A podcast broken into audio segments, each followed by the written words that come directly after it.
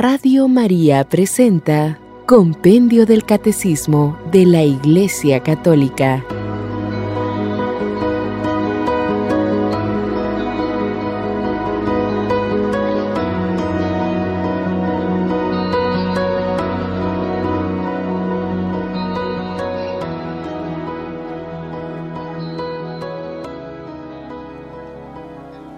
Segunda sección. Los siete sacramentos de la Iglesia.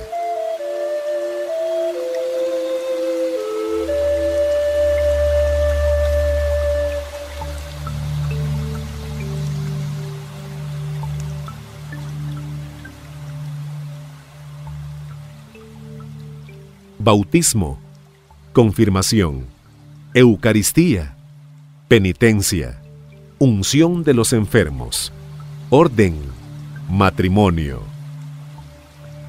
Capítulo primero. Los sacramentos de la iniciación cristiana. ¿Cómo se realiza la iniciación cristiana? La iniciación cristiana se realiza mediante los sacramentos que ponen los fundamentos de la vida cristiana.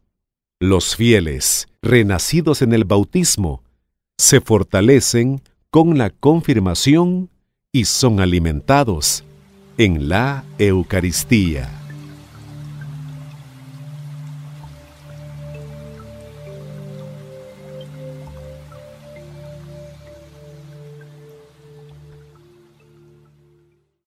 El sacramento del bautismo. ¿Con qué nombre se conoce el primer sacramento de la iniciación? El primer sacramento de la iniciación recibe, ante todo, el nombre de bautismo, en razón del rito central con el cual se celebra. Bautizar significa sumergir en el agua. Quien recibe el bautismo es sumergido en la muerte de Cristo y resucita con él como una nueva criatura. Segunda de Corintios capítulo 5, versículo 17. Se llama también baño de regeneración y renovación en el Espíritu Santo. Timoteo, capítulo 3, versículo 5.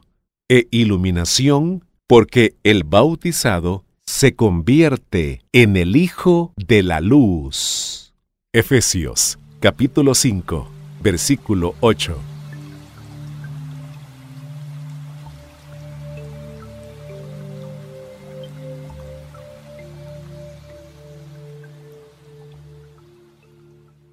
¿Cómo se prefigura el bautismo en la antigua alianza?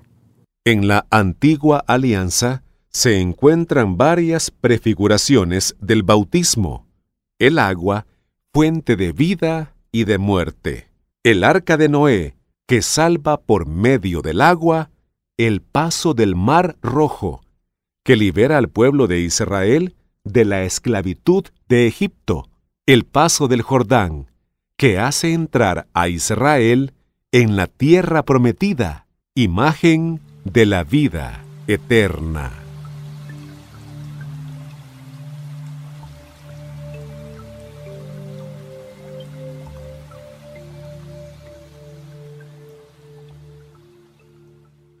¿Quién hace que se cumplan estas prefiguraciones?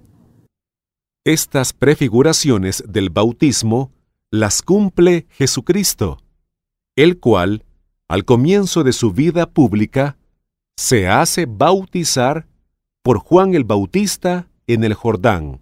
Levantado en la cruz, de su costado abierto, brotan sangre y agua, signos del bautismo y de la Eucaristía. Y después de su resurrección, confía a los apóstoles esta misión. Id y haced discípulos de todos los pueblos, bautizándolos en el nombre del Padre, y del Hijo, y del Espíritu Santo. San Mateo, capítulo 28, versículos del 19 al 20.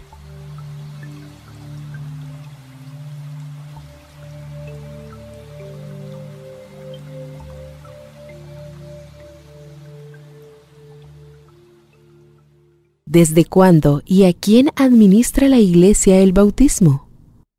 Desde el día de Pentecostés, la Iglesia administra el bautismo al que cree en Jesucristo.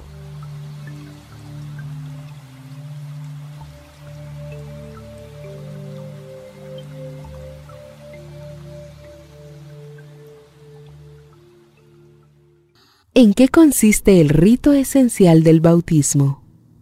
El rito esencial del bautismo consiste en sumergir en el agua al candidato o derramar agua sobre su cabeza, mientras se invoca el nombre del Padre y del Hijo y del Espíritu Santo.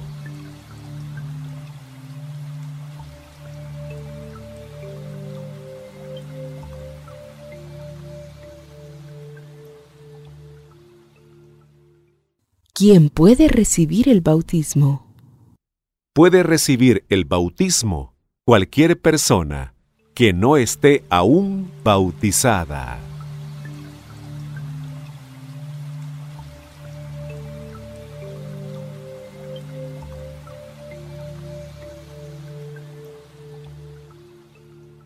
¿Por qué la Iglesia bautiza a los niños? La Iglesia bautiza a los niños, puesto que, naciendo con el pecado original, necesitan ser liberados del poder del maligno y trasladados al reino de la libertad de los hijos de Dios.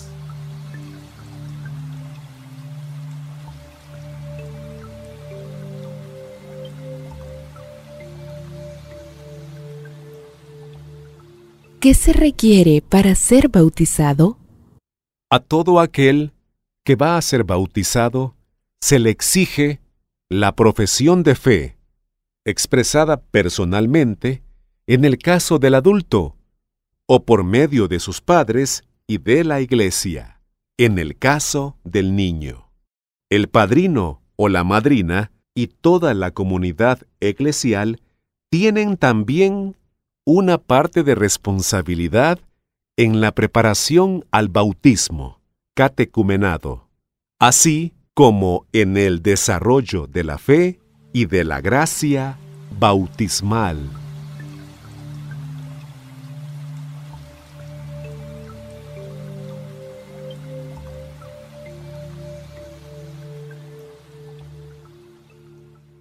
¿Quién puede bautizar? Los ministros ordinarios del bautismo son el obispo y el presbítero. En la Iglesia Latina, también el diácono. En caso de necesidad, cualquiera puede bautizar, siempre que tenga la intención de hacer lo que hace la Iglesia.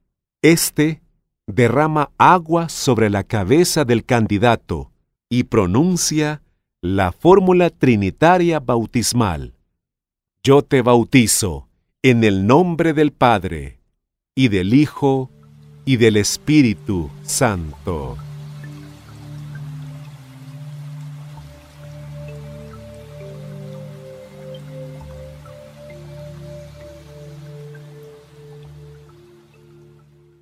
¿Es necesario el bautismo para la salvación?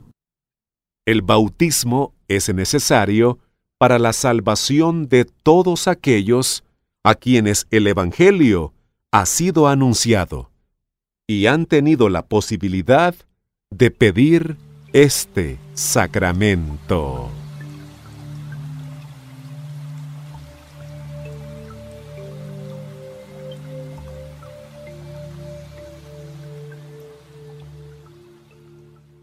¿Hay salvación posible sin el bautismo? Puesto que Cristo ha muerto para la salvación de todos, pueden salvarse también sin el bautismo todos aquellos que mueran a causa de la fe, bautismo de sangre. Los catecúmenos, todos aquellos que, bajo el impulso de la gracia, sin conocer a Cristo y a la Iglesia, buscan sinceramente a Dios y se esfuerzan por cumplir su voluntad. Bautismo de deseo. En cuanto a los niños que mueren sin el bautismo, la Iglesia en su liturgia los confía a la misericordia de Dios.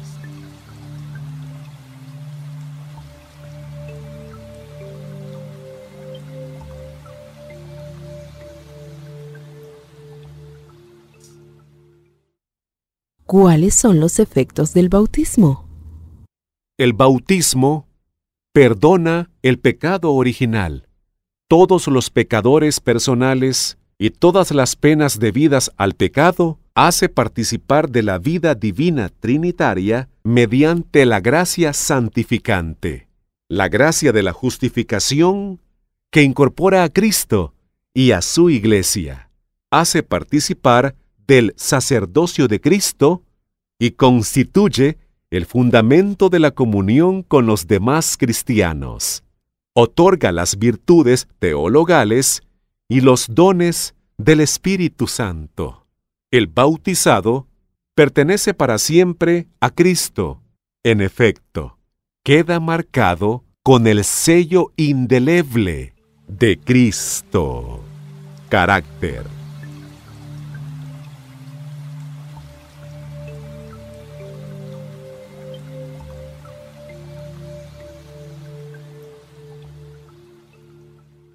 ¿Cuál es el significado del nombre cristiano recibido en el bautismo? El nombre es importante porque Dios conoce a cada uno por su nombre, es decir, en su unicidad. Con el bautismo, el cristiano recibe en la iglesia el nombre propio, preferiblemente de un santo de modo que éste ofrezca al bautizado un modelo de santidad y le asegure su intercesión ante Dios.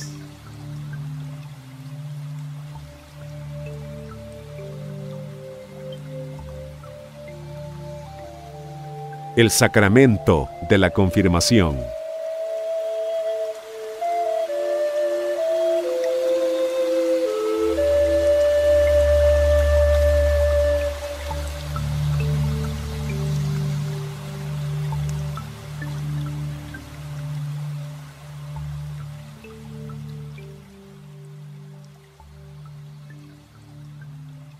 Ocupa la confirmación en el consignio divino de salvación?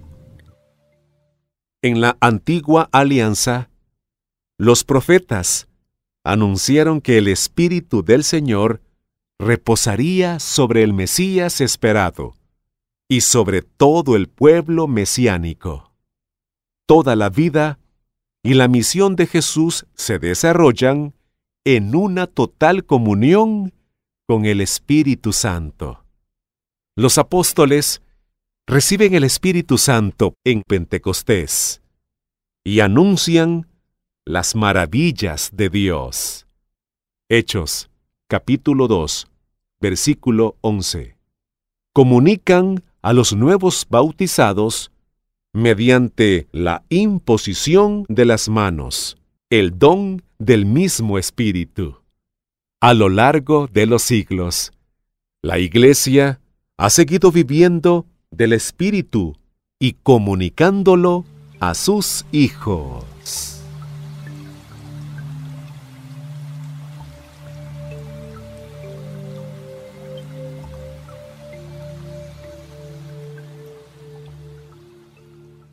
¿Por qué se llama confirmación o crismación? Se llama confirmación, porque confirma y refuerza la gracia bautismal. Se llama crismación, puesto que un rito esencial de este sacramento es la unción con el santo crisma. En las iglesias orientales, unción con el santo Mairón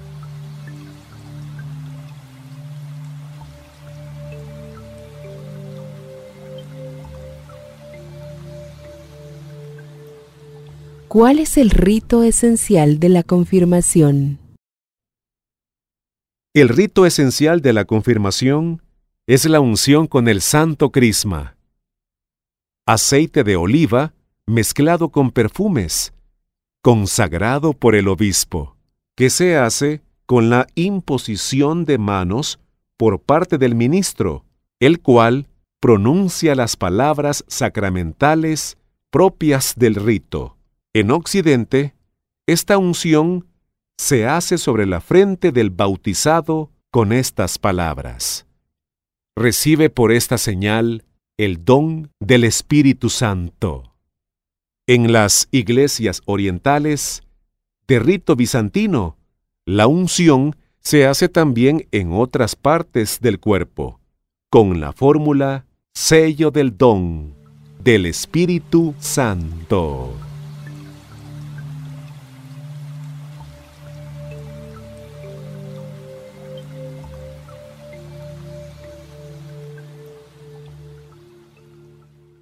¿Cuál es el efecto de la confirmación?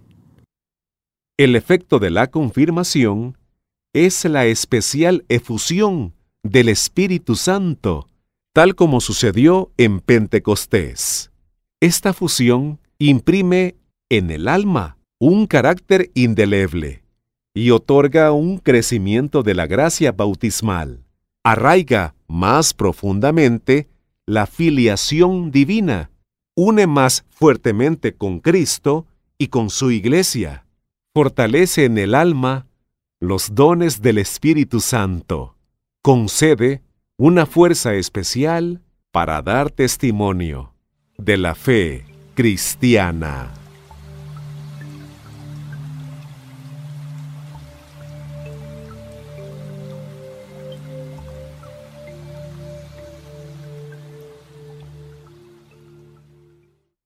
¿Quién puede recibir este sacramento?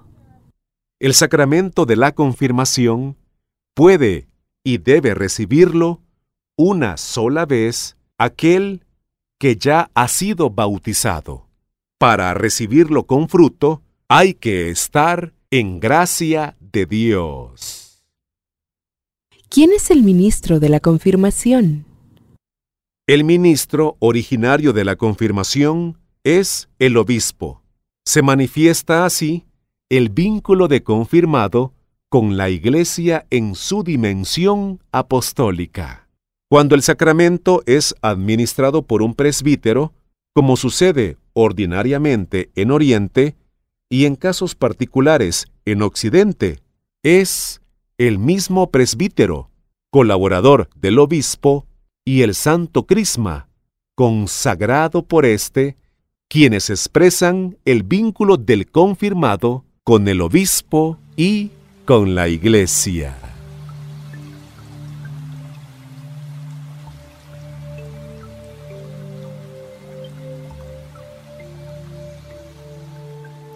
El sacramento de la Eucaristía.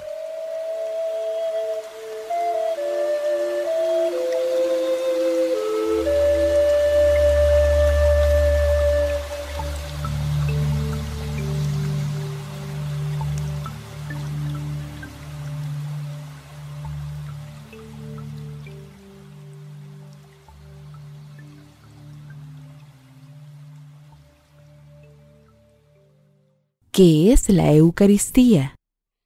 La Eucaristía es el sacrificio mismo del cuerpo y de la sangre del Señor Jesús, que Él instituyó para perpetuar en los siglos hasta su segunda venida el sacrificio de la cruz, confiando así a la Iglesia el memorial de su muerte y su resurrección. Es signo de unidad, vínculo de caridad, y banquete pascual, en el que se recibe a Cristo. El alma se llena de gracia y se nos da una prenda de la vida eterna.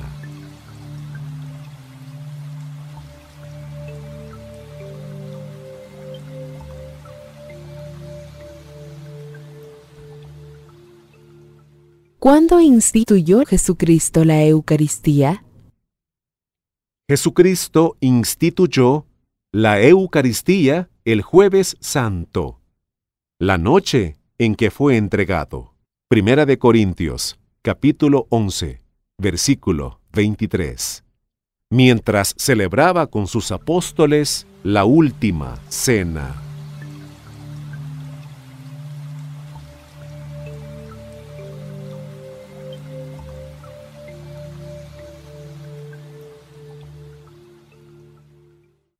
¿Cómo instituyó la Eucaristía? Después de reunirse con los apóstoles en el cenáculo, Jesús tomó en sus manos el pan, lo partió y se lo dio, diciendo, Tomad y comed todos de él, porque esto es mi cuerpo, que será entregado por vosotros. Después, tomó en sus manos el cáliz con el vino, y les dijo, Tomad y bebed todos de él, porque este es el cáliz de mi sangre, sangre de la alianza nueva y eterna, que será derramada por vosotros y por todos los hombres, para el perdón de los pecados. Haced esto en conmemoración mía.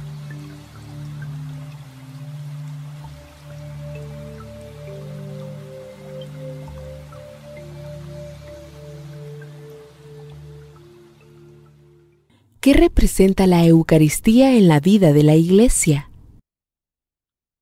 La Eucaristía es fuente y culmen de toda la vida cristiana. En ella alcanzan su cumbre la acción santificante de Dios sobre nosotros y nuestro culto a Él. La Eucaristía contiene todo el bien espiritual de la Iglesia. El mismo Cristo nuestra Pascua. Expresa y produce la comunión en la vida divina y la unidad del pueblo de Dios. Mediante la celebración eucarística, nos unimos a la liturgia del cielo y anticipamos la vida eterna.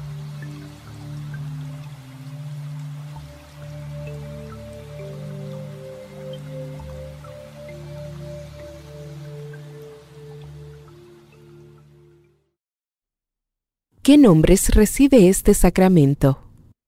La inagotable riqueza de este sacramento se expresa con diversos nombres que evocan sus aspectos particulares. Los más comunes son Eucaristía, Santa Misa, Cena del Señor, Fracción del Pan, Celebración Eucarística, Memorial de la Pasión muerte y resurrección del Señor, santo sacrificio, santa y divina liturgia, santos misterios, santísimo sacramento del altar, sagrada comunión.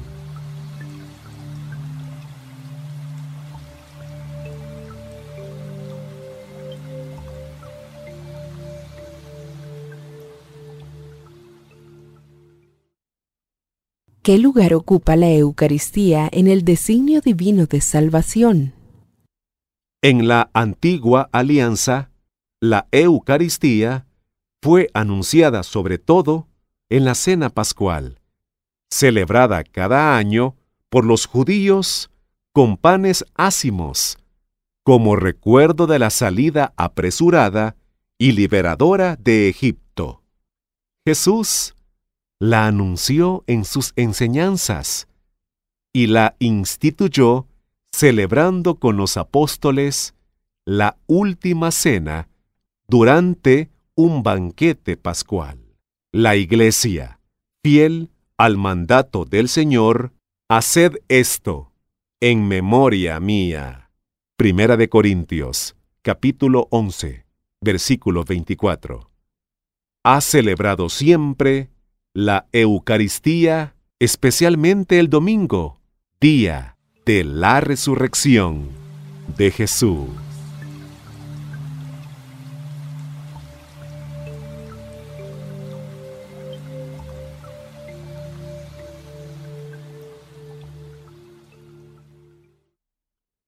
¿Cómo se desarrolla la celebración de la Eucaristía? La celebración eucarística se desarrolla en dos grandes momentos que forman un solo acto de culto. La liturgia de la palabra, que comprende la proclamación y la escucha de la palabra de Dios, y la liturgia eucarística, que comprende la presentación del pan y del vino, la anáfora o plegaria eucarística con las palabras de la consagración y la comunión.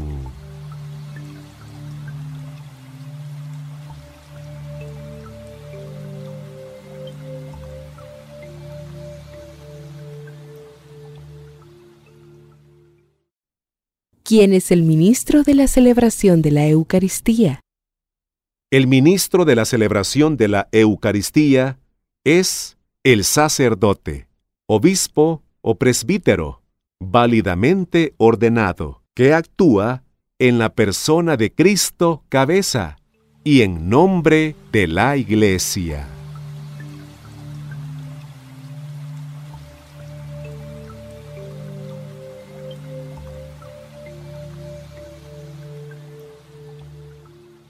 ¿Cuáles son los elementos esenciales y necesarios para celebrar la Eucaristía? Los elementos esenciales y necesarios para celebrar la Eucaristía son el pan de trigo y el vino de vid.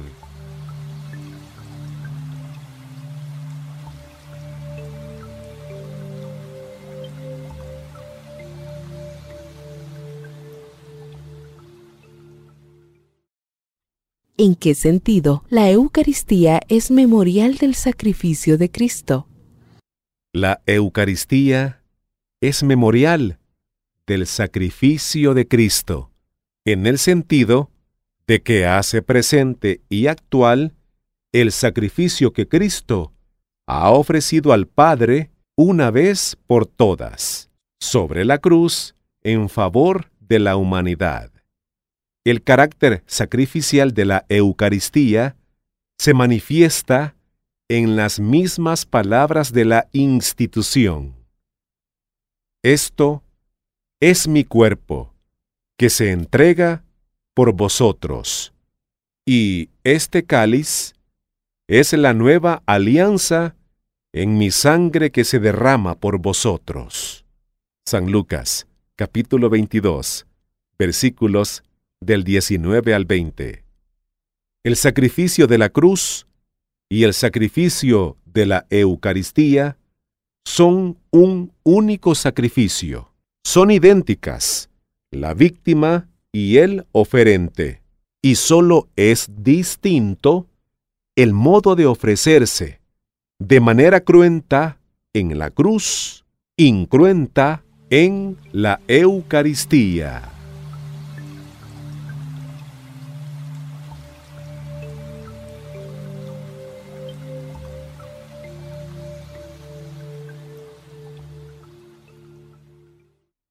¿De qué modo la Iglesia participa del sacrificio eucarístico? En la Eucaristía, el sacrificio de Cristo se hace también sacrificio de los miembros de su cuerpo, la vida de los fieles, su alabanza, su sufrimiento, su oración y su trabajo se unen a los de Cristo. En cuanto sacrificio, la Eucaristía se ofrece también por todos los fieles vivos y difuntos, en reparación de los pecados de todos los hombres y para obtener de Dios beneficios espirituales y temporales. También la Iglesia del cielo está unida a la ofrenda de Cristo.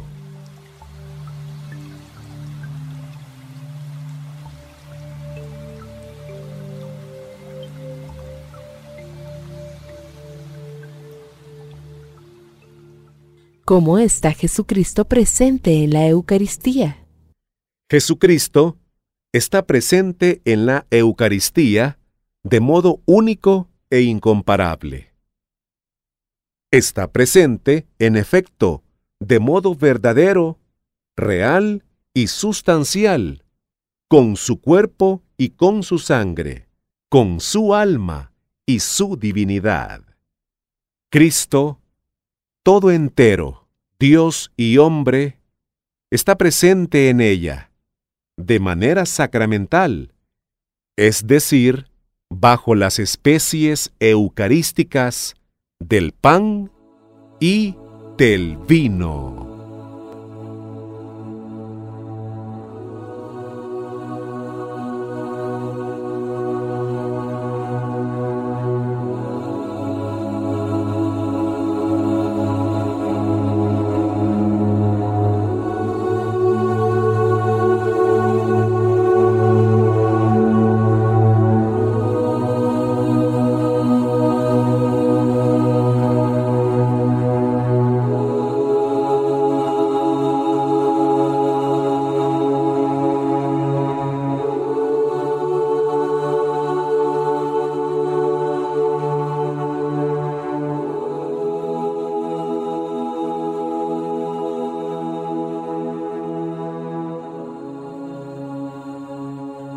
Radio María presentó Compendio del Catecismo de la Iglesia Católica